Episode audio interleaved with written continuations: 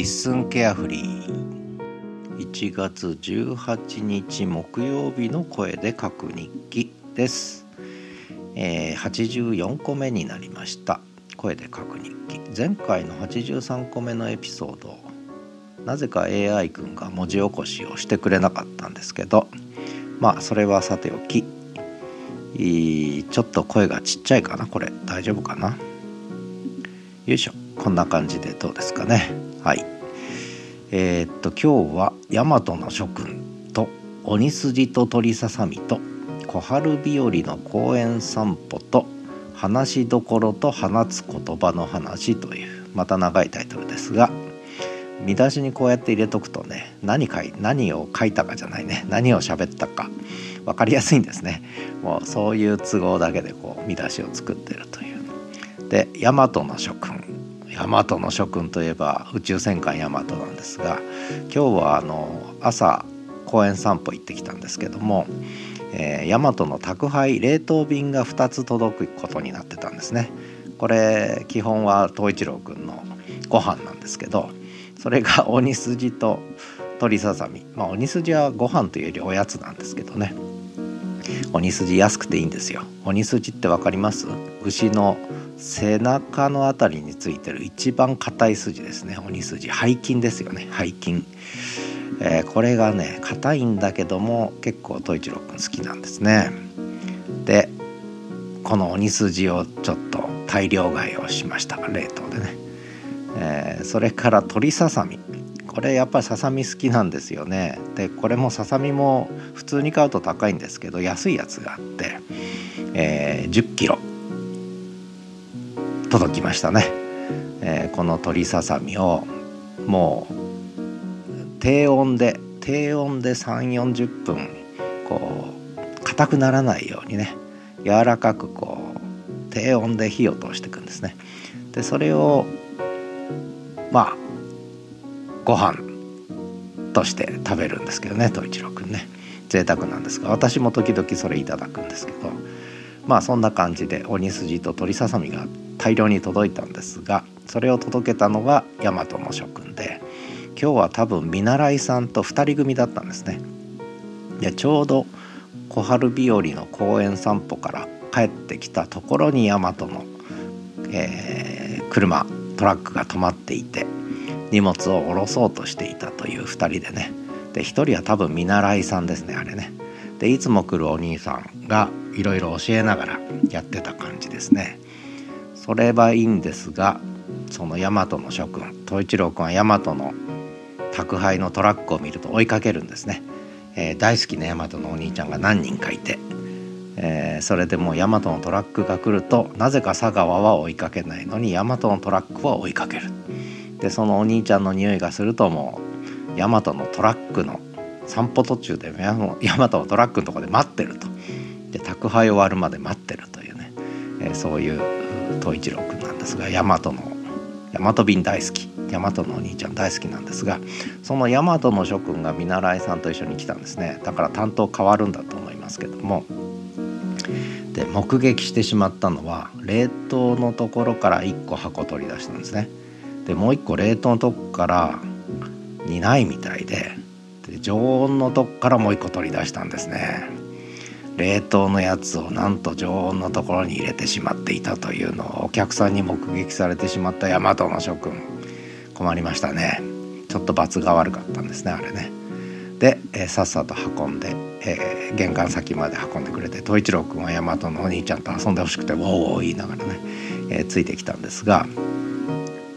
で案の定鳥のささみの方を解凍あ解凍じゃない開墾、え、開封してみるとやや柔らかくなってました。まあ北海道札幌はね、えー、気温が低いのでまだ良かったんですけどこれ関東とかあったかいとこで柔らかしたら大変なことになりますよ。商品また送り直さなきゃいけないし損害賠償しなきゃいけない。大和の諸君。こんな暴露話ここでしちゃっていいのかどうか分かりませんがこれは全世界にポッドキャスト配信されます。はい。大和の諸君。でちょうどその宅配便について鳥のささみの方だけアンケートが答えてくださいっていうのが今来てたんでメールで。ちょっとこれは書かなきゃいけないね。困ったね大和の諸君見習いさん、えー、最初から失敗こいちゃったというね。ことで優しいお客さんでよかったということですがまあそれが大和の諸君と鬼筋と鳥ささみの話ですね。で合わせて小春日和の公園散歩も少し触れちゃいましたが昨日一昨日がマイナス7度まで行ってしかも大雪でたくさん積もったんですが腰ぐらいまで積もってきたんですけど、えー、それはいいとして昨日が4度まで上がって今日も3度まで上がってあったかいんですね。ポカポカしてね。日差しもポカポカしててもう小春日和ってのは大体12月ぐらいの陽気を指すんですけどまあ1月ですけどまあ小春日和でしょう。一応札幌としてはね。でそんな中東一郎君はあんまり遠くに本当に散歩行かなくて近所の公園でぐるぐる遊んだり雪の中遊んだり作ってある道公園の中の道をね駆け回ったりいろいろ公園で楽しんでくれてこっちはもうお散歩楽でいいんですけどもただ長い、ね、超ロング散歩は変わらないということなんですが今日大和のお兄ちゃん来るよと言って、えー、急いで急いでというかねせかして帰ってきたんですけどね。でそんな東一郎君昨日からうんちが出てないのでちょっと便秘気味と鬼筋食べ過ぎたかなという気もするんですけどね。まあそんなところです。そして、えー、話しどころと放つ言葉の話ってこれは実はあの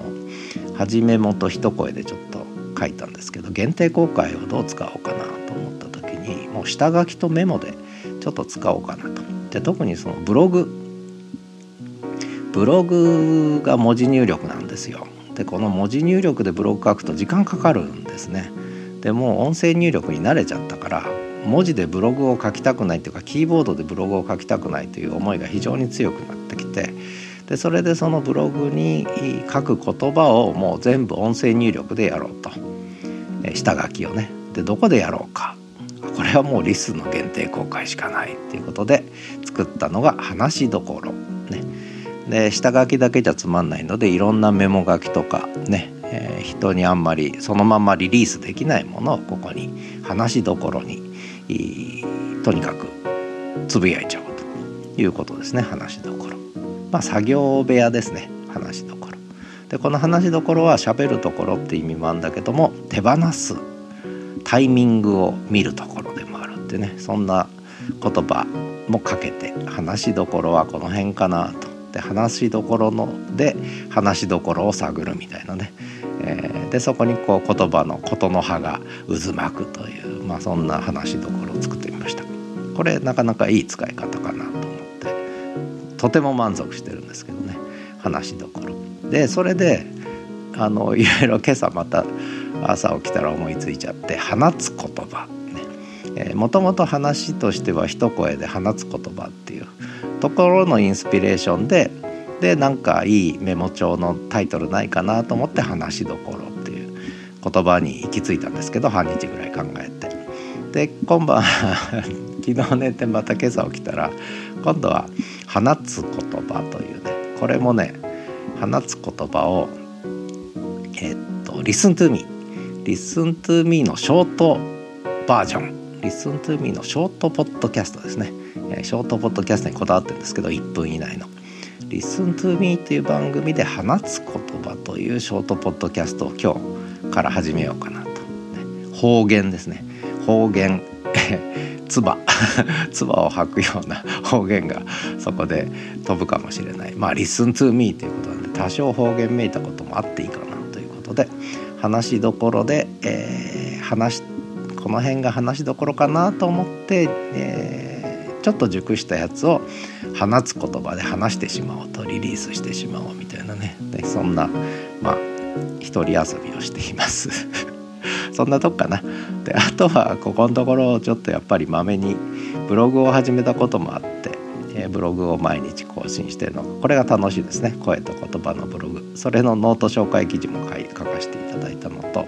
あともう一個はなぜかあの低迷する私学の本当の原因は理事会にあるがこれがちょっとツイッターで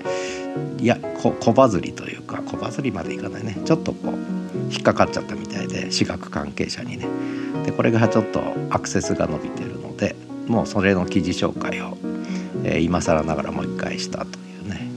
ですね。でこれを Firstory でも配信しちゃったというそんな形ですね。限定配信とトライアル LISTEN の配信と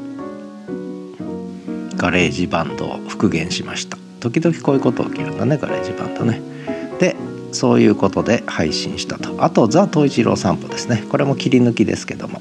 えー、結構これね東一郎の YouTube で意外とねアクセス伸びてんですよ。面白いですね。東一郎ファンの方がザ・東一郎散歩を聞いてこれから東一郎の名前由来アタクイズの回答がどしどし寄せられるんじゃないかっていうまあどうでしょうね。分かりません。まあそんな話で、えー、一人楽しくやっています、えー、最近のリスン界隈声日記界隈どうなってるのか全然もうアンテナが立ってないですけど時々ちょっと聞きに行きたいなと思ってますがまあそんなことでなんだかんだ毎日やること盛りだくさんで、え、還暦1年目も2024年も恋の年ですけどね声を乱発する声をリリースする年になるかなと思ったりしています。ということで1月18日の声日記でした。ではまた。